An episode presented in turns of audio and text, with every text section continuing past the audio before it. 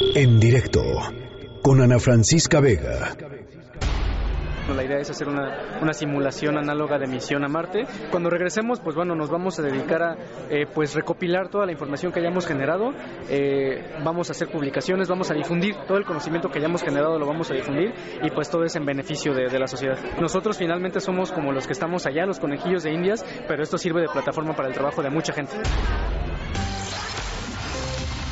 Bueno, pues sabemos que uno de los objetivos de la humanidad es llegar a Marte, ¿no? Eh, muchas agencias espaciales están trabajando justamente para hacer posible que el ser humano pueda llegar a Marte. La meta era el 2030 y bueno, pues siguen trabajando mucho en esa pues en esa en ese objetivo general de llevar al ser humano a Marte para el 2030 y para eso pues tienen que ocurrir un montón de cosas.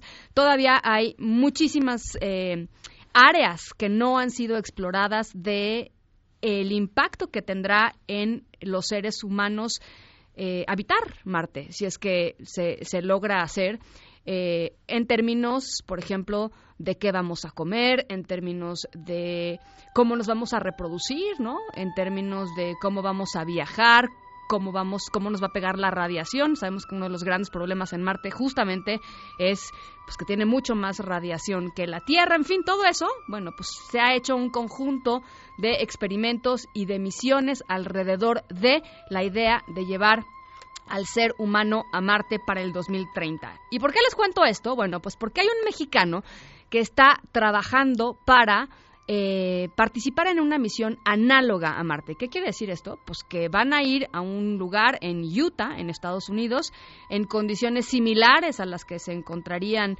en Marte y ahí cada científico, son varios científicos de distintos países, pues empiezan a desarrollar y a probar sus teorías y a desarrollar sus experimentos para empezar a medir impactos distintos de eh, pues la vida humana, digamos, bajo estas, bajo estas condiciones. Él se llama Héctor Palomeque, tiene 27 años, es de Tuxtla Gutiérrez y está en la línea de En Directo. Héctor, ¿cómo estás? Buenas tardes. Buenas tardes, Ana. Un gusto estar aquí con ustedes. Igualmente, pues platícanos. Ya ya me eché todo este choro y ahora, ahora tú platícanos de qué se trata tu proyecto y cómo llegaste a, a pues a este, a esta misión análoga. Claro. Pues este, el, el proyecto que, que yo voy a desarrollar justamente en el desierto de Utah, como bien platicabas, eh, se trata sobre eh, garantizar el suministro de alimentos en una futura colonia de, seres humanos en el planeta Marte, ¿no? Entonces, eh, para garantizar el suministro de alimentos, obviamente se tiene que crecer alimento en ese planeta, porque estar transportado alimento desde la Tierra hasta pues, allá sería muy caro, ¿no? y, y, poco rentable. Entonces, para crecer alimentos en el planeta Marte se tiene que desarrollar la agricultura, este, pues allá en, ese planeta también. Y nosotros sabemos que aquí en la Tierra una de, las eh, principales eh, ventajas que tiene nuestro suelo para que puedan crecer plantas es que en el suelo hay mucha vida microbiana. Sí. Desgraciadamente en Marte eh, no se ha encontrado hasta este momento que haya microorganismos en, en, el suelo o en el regolito marciano, entonces el proyecto de investigación que, yo voy a desarrollar eh, en el desierto de Utah es justamente hacer como, eh, como un abono o una fertilización del suelo de Marte utilizando microorganismos que resistan a condiciones muy particulares de ese planeta. En especial, tú decías hace rato justamente en la introducción que eh, en Marte hay muchísima radiación y ese es un problema que tenemos que resolver, ¿no? Cómo los microorganismos van a resistir a esa radiación que hay en Marte. La radiación necesaria para cultivar una zanahoria, por ponerte un ejemplo.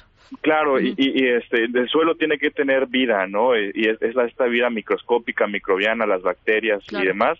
Entonces, las bacterias que nosotros estamos proponiendo para, para esta investigación son bacterias que ya están efectivamente adaptadas a la radiación por algunas eh, condiciones pues muy especiales que ocurrieron aquí en la Tierra, que son estas dos catástrofes eh, más importantes a nivel mundial, la, la, catástrofe de Chernobyl y la de Fukushima.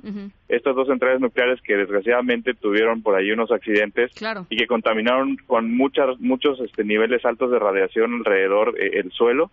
Pues bueno, eh, hace un tiempo, hace como tres años, empezamos a investigar sobre la vida microbiana que vive en estos lugares y le estamos dando una solución a un problema futuro de la humanidad a partir de una catástrofe, ¿no? Entonces es este por ahí que estamos ligando dos cosas. y este pues es justamente para esto que te comento, ¿no? Para fertilizar el suelo en, en, en Marte este y poder crecer alimentos en un futuro pues medianamente cercano. Entonces, idealmente lo que tú y irías a hacer a Utah es literalmente a sembrar. En Exactamente, sí, yo me voy de, agricultor prácticamente. Ajá, en condiciones este, particulares, evidentemente. ¿Y cómo es una misión análoga? Este, digo, para toda la gente que nos está escuchando que tal vez no está muy familiarizada con, con estos conceptos, como que se replican las condiciones que un ser humano encontraría en Marte, pero en la Tierra, evidentemente, ¿no? Exactamente, sí, se simula lo más que se puede. Este, en, obviamente algo muy importante que se simule es el aislamiento, este, porque pues estando en, en, Marte, pues los seres humanos no van a tener todas las facilidades del mundo, estar saliendo a cada rato, entonces se simula el aislamiento dentro de un hábitat, eh, se simulan también las comunicaciones retrasadas, este, se simulan eh, la, eh, cosas de la vida diaria como la alimentación, etcétera. ¿Y van a poder salir ustedes de este o, se quedan en durante todo el experimento ahí recluidos en este lugar? Sí podemos salir, es, este es un hábitat que está, como bien decías, en el desierto de Utah, este, que tiene, está bien equipado, ¿no? Para, para simular lo que sería un hábitat de futuro en Marte.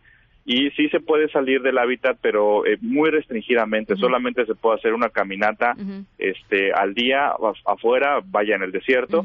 Pero, este, se tiene que, para poder salir, eh, primero, pues hay que tener la autorización eh, antes de, parte de, del, del, equipo de control de que podamos salir y este luego pues tenemos que utilizar unos equipos especiales como trajes espaciales eh, de protección para pues poder también simular qué pasaría si un, si un este un equipo o, un ser humano tiene que salir al exterior de Marte, no tiene que ir bien protegido y demás. Entonces todo se, se trata de simular prácticamente todo lo que se pueda lo único que no se puede simular es este pues justamente la, la gravedad, las condiciones de gravedad, porque pues no, este, eso pues, sería es prácticamente imposible hasta este momento simular condiciones de microgravedad o distintas a las que tenemos en nuestro planeta, y también eh, las dosis de, de, enormes de radiación, que habría. Sí, no, pues sería terrible, ¿no? Sí, sí, sí. Bueno, pues eh, ahí está. Tienen una, bueno, tienes tú una página porque estás literalmente haciendo una cooperacha para poderte ir también, ¿no? Este, en Donadora, en, la página de Donadora. Eh, les vamos a, mandar la, la, liga de Donadora para que si les late este proyecto, si les gusta el proyecto, puedan aportar. Se aporta Muchas gracias. Sí. De, de, nada a lo que ustedes quieran. Aportar también es compartir, ¿no? Este, si alguien no puede dar este una 50 pesos o lo que sea que quieras dar, este pueden compartir y con eso también eh, pues cada vez más gente escucha de este proyecto en donde está participando Héctor y eh, pues puede ayudar a que se haga realidad. Por lo pronto, eh, ¿qué te parece si cuando esto es en mayo, ¿cierto? En mayo, sí, ya estamos a un mes de iniciar la misión. Bien, pues cuando regreses, ¿qué te parece si te das una vuelta aquí en cabina? Ah, me encantaría. Yo y lo platicamos. Sí, perfecto, para contar la experiencia. Y nos cuentas, exacto. Excelente, sí, yo estoy encantado de, divulgar esto, ¿no? Porque sobre todo es, es algo que eh, en México estamos haciendo crecer poco a poco toda una comunidad de jóvenes. Por ahí ya hubieron algunos jóvenes también de, de otras este, escuelas y otras partes de, la República que ya participaron en estas misiones, entonces estaría muy interesante que podamos platicar todo sobre esto, ¿no? Muchísimas gracias, Héctor.